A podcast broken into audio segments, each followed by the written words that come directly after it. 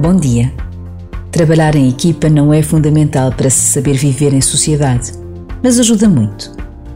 Só em equipa se testa a capacidade de ouvir um não, de ficar calado para que o outro possa falar. Só em equipa se consegue perceber que duas cabeças pensam melhor do que uma, que duas opiniões enriquecem sempre um trabalho. Só em equipa se concretiza a humildade em gestos e palavras.